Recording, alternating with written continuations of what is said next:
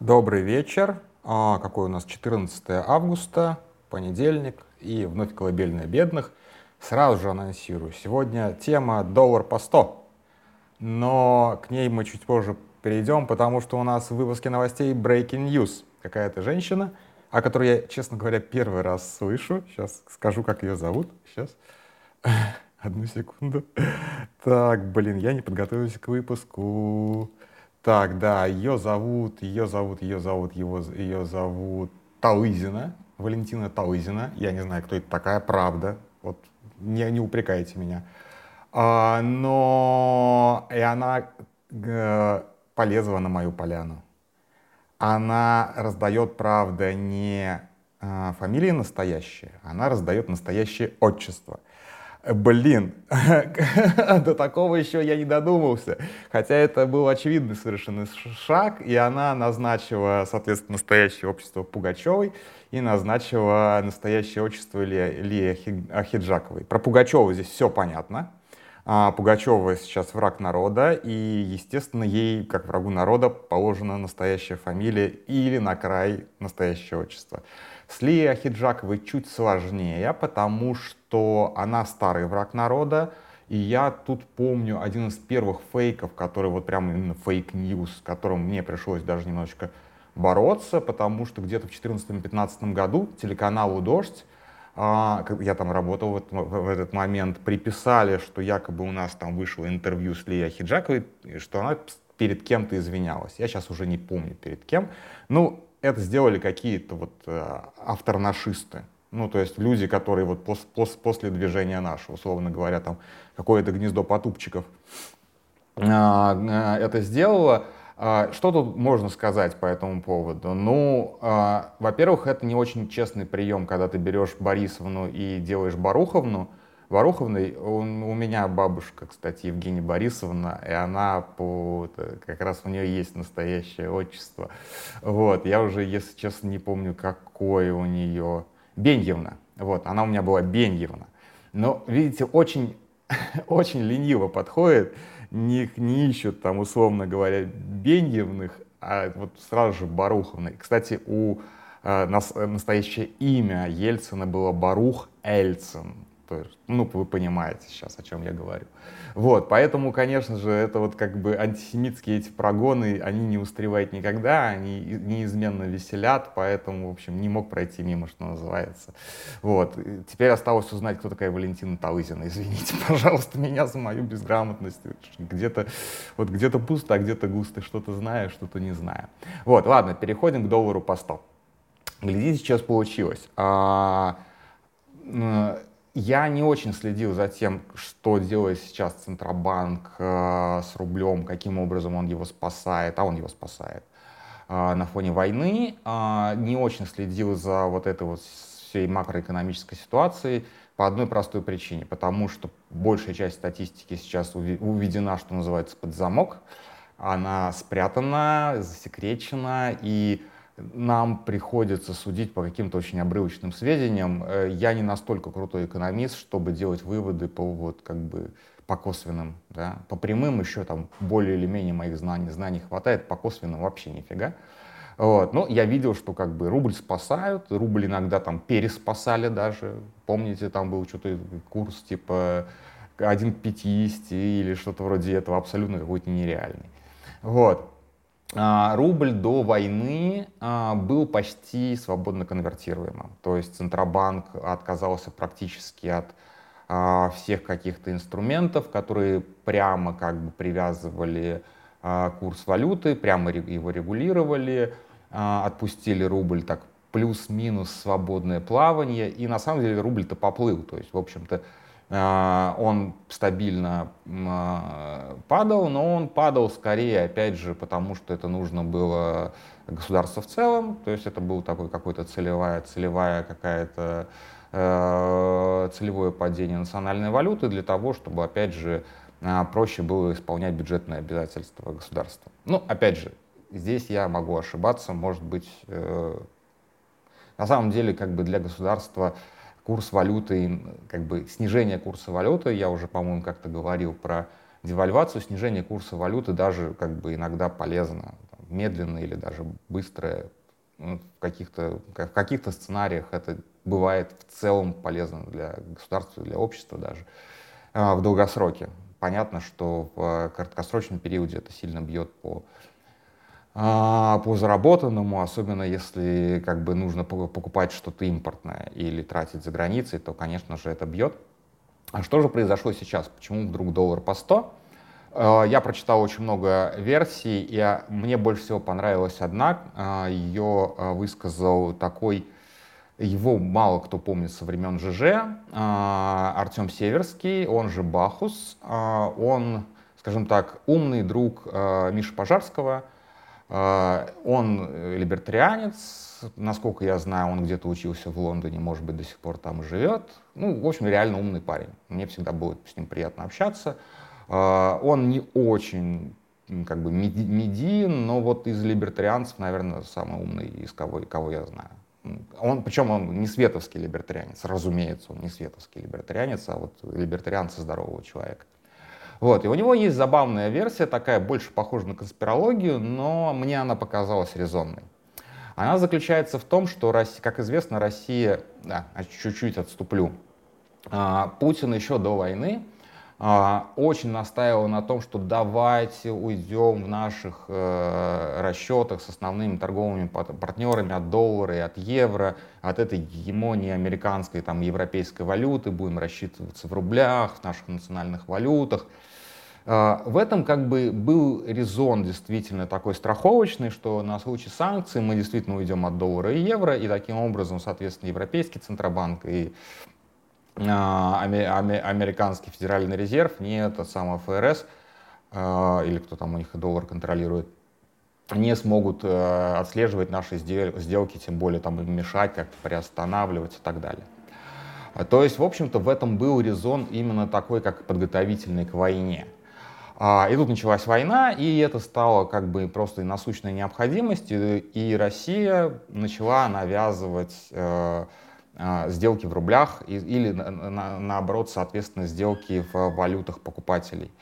А, и, в принципе, это, конечно, сейчас будет большое упрощение, но в принципе экономика России устроена так. Мы продаем а, за границу товары сырьевые в основном, большая часть экспорта у нас сырьевая, так или иначе, это не только, э, это не только нефть и газ, это, естественно, там а, металлы или там руды этих металлов, а, это всякое там, это удобрения те же самые. Ну, в общем, то, что, в общем-то, достаточно легко продавать, э, пользуется более-менее постоянным спросом, правда, там с волатильными ценами, что не очень хорошо. Но э, это не товары какого-то хай-тека, которые, как бы, которые действительно а, имеют как бы бренд, да, ты не поставишь бренд на как бы на а, этот как его там а, на алюминий. Ну вот, вот как бы алюминий, что это такое, это, в общем, консервы дешевого электричества, которое продает там в частности Дерипаска, например.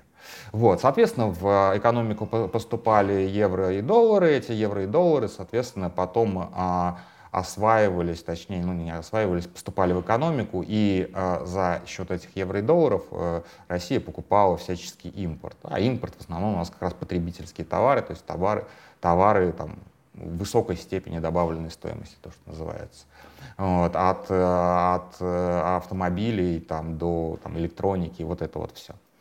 А, все это прекрасно работало до войны, несмотря на санкции, потом, как бы, сан... Э, потом, потом война, понятно, санкции, и все равно же евро, доллары а, нужны, потому что даже если речь идет о вот этом а, так называемом сером импорте, ну, там не все происходит из, юаня. Все равно как бы евро, доллары нужны, в том числе наличные, чтобы вот эти серые сделки обстряпывать и так далее. Поэтому, естественно, все равно Россия так или иначе а, на рынке покупала эти евро и доллары. Возможно, не напрямую, а возможно, там как-то опосредованно, опять же, все засекречено, мы ничего не знаем. Скорее всего, да, что-то покупал и напрямую. Вот. Но а, здесь, а, как то есть, если описывать любую экономическую систему, опять же, огрубляя, это очень похоже на задачки о бассейнах и трубах, которые вы все, наверное, решали по математике в, в школе. То есть вот есть э, из бассейна труба выходящая, из нее столько-то литров выливается в минуту, а есть там две трубы, три трубы входящие, и из, из них, э, через них столько-то литров поступает в бассейн в минуту. И надо рассчитать, когда бассейн опустеет или, наоборот, переполнится. Вот так же и с экономикой. И задача там, Центробанка — а, в случае там, курса а, валюты поддерживать вот этот самый баланс, чтобы из труб, которые падают, из, из которых там приходят, а, поступало примерно столько, сколько из труб уходит. То есть вот как бы вот регулятор, регуляторная функция ЦБ в целом описывается вот, вот этим. Естественно, все это гораздо сложнее, потому что этих труп миллион на входе и труп миллион на выходе, и так просто их не посчитаешь, и там бывает, возникают какие-то неожиданные трубы или неожиданные трубы засоряются. Ну, в общем, это все достаточно сложная механика, и Центробанк, в общем-то, профессионально должен этим заниматься, и, в общем-то, этим занимается. Вот, что здесь произошло? А, по версии Северского произошло следующее. А, нет, еще упомяну один анекдот, а, который, собственно, подтверждает э, теорию Северского — что в какой-то момент мы же продаем нефть в Индию, большое количество нефти. Индия никогда столько не покупала российской нефти, как до войны. Продаем с некоторой скидкой и продаем ее за рупии. Это важно. Мы продаем за рупии. И в какой-то момент у нефтеэкспортеров российских накопилось этих рупий просто как говна за баней. Просто невероятное количество. Одевать их некуда, потому что, в общем-то, в индийской экономике практически ничего такого нет, что интересует Россию. Ну, как бы мы не покупаем индийские машины, мы не покупаем практически там индийскую электронику, мы не покупаем, ну, то есть, что мы покупаем в Индии? Наверное, текстиль какой-то, фрукты, овощи, но это микроскопический рынок по сравнению с...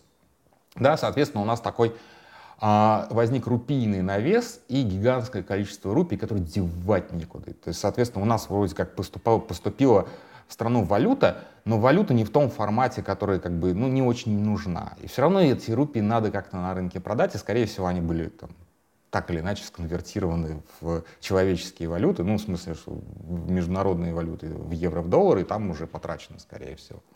Вот. А, а как раз теория Бахуса заключается, Северского заключается в том, что произошла ситуация та же самая, э, но с Китаем, и ситуация обратная. А Россия торгует с Китаем э, и продает, соответственно, и газ, и нефть. Но объем газа и нефти, отправляемый в Китай, физически достаточно сложно увеличить. То есть рады бы продавать больше, но просто больше не лезет во все эти трубы, во все эти проекты ЛНГ, ну, не лезет. То есть как бы и так продаем на максимум. А, но а, экспорт из Китая, соответственно, импорт в Россию очень сильно увеличился. Китайские автомобили, китайская электроника, все так или иначе китайское или через китайское. Соответственно, а, со стороны Китая скопилось гигантское количество рублей, которые тоже девать некуда. Ну куда ты денешь рублей, потому что Китаю, у Китая ну, нет как бы товаров, которые бы интересно было покупать в России, чтобы просто напрямую потратить эти рубли. Вот. И, э, собственно, конспирологическая теория Бахуса заключается в том, что а, а, из политических соображений эти рубли копились, а потом политические соображения поменялись, и а, Великий Си, а, два миска рис и кошка-жена, а, просто решил этот кошачок ну не кошачок, эти, эти рублевые резервы просто как бы сбросить. И из-за этого рубль пополз вниз, причем такими стремительными темпами. А, я, наверное, не разделяю конспирологического настроения Бахуса, а потому что я думаю, что это произошло более или менее как бы не по заговору, не по какому-то решению Си, а просто действительно ну, накопились рубли и так и не придумали, куда их девать. Ну, решили их продать, на... а где их продать-то? Кто сейчас купит рубль. Ну и решили продать ну, как бы на российском рынке, вывести, соответственно, а, какое-то количество валюты обратно в Китай. Ну, не, не в виде товаров, а именно в виде денег. А, и это, конечно, и надломило рубль, потому что товарооборот с Китаем гигантский, он очень сильно вырос, а поскольку он происходит, вот, соответственно, либо в рублях, либо в юанях, а, какая-то его часть, видимо, была в рублях, и эти рубли сейчас поступили на рынок, и, соответственно, этот рынок переполнили. Бассейн переполнился, рубль потек вниз. А, вот это вот примерно, наверное, произошло, то есть как бы это одна из версий. На самом деле мы не знаем, что произошло, мы можем там анализировать десятки там, внешнеэкономических, внутриэкономических показателей. А, это версия, а, которая, как бы, я считаю достойной. Может быть, опять же, произошло что-то другое. Но в любом случае Кремлю не нравится то, что происходит с а, рублем. Соответственно, это невозможно. Или они, опять же, лицемерят, а, но что, что вполне вероятно, кстати. Но не все равно не очень похоже это на сознательное решение опустить рубль. Это похоже все-таки на какое-то ЧП средних размеров. Поэтому окей. Может быть, они лицемерят и действительно хотят доллар по 200, чтобы покрыть, э, э, покрыть дефицит бюджета. Почему нет? Как бы это тоже один из выходов. Вот. Но здесь обращается на себя внимание э, даже не это, не то, что рубль падает, а обращает на себя внимание прыжок на Центробанк, прыжок на Набиулина. Мы уже как бы э, как-то э, в реплаях, по-моему, обсуждали Набиулину, герой она или не герой. Я не считаю ее героем, но я не считаю ее злодейкой. Она как бы, она действительно прислужница режима, э, она действительно его спасает от экономического краха. А, и она сама спасается, потому что тут очень важно. Глядите, как раз Набиулина из тех э, либералов, да, которые, в общем-то, которым Путин доверяет управлять экономикой государства. Здесь очень важно, что несмотря на все свои вот эти вот шизоимперские замашки, он все равно понимает, что деньги должны считать либералы. Ну вот так как бы так, как бы так его приучили. Так он пришел к власти, власть, к власти его как раз при, привели люди, которые умеют считать деньги, э, и они ему сказали, что вот экономику особо не трожь.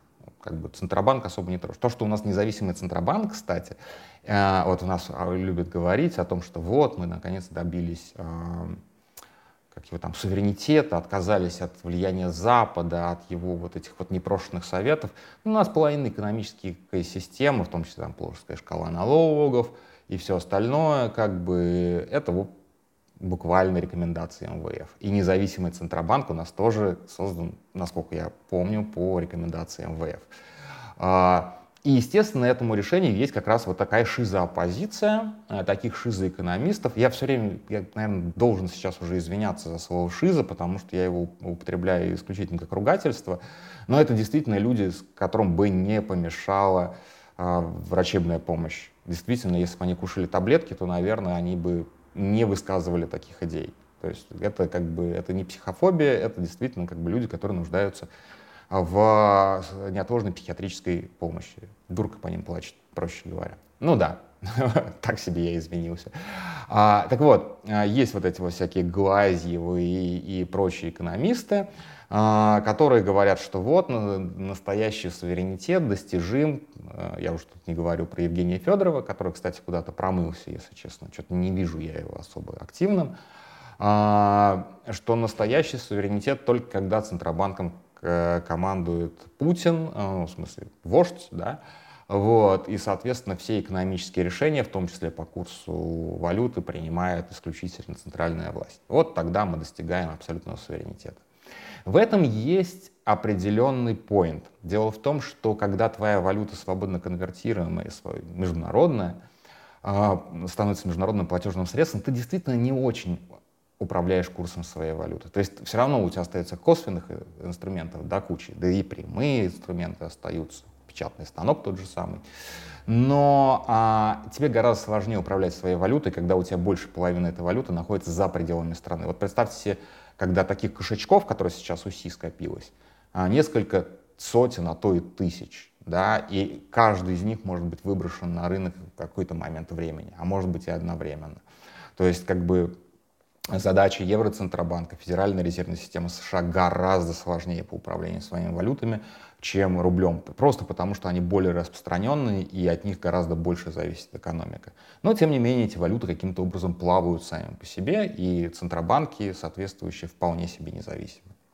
Но да, когда ты выпускаешь э, свою валюту делаю, как бы пытаешься делать свою валюту не каким-то внутренним фантиком, который в некоторых странах, кстати, валюту вообще даже запрещено вывозить за пределы страны. Это прям преступление. Даже как сувениры нельзя вывозить.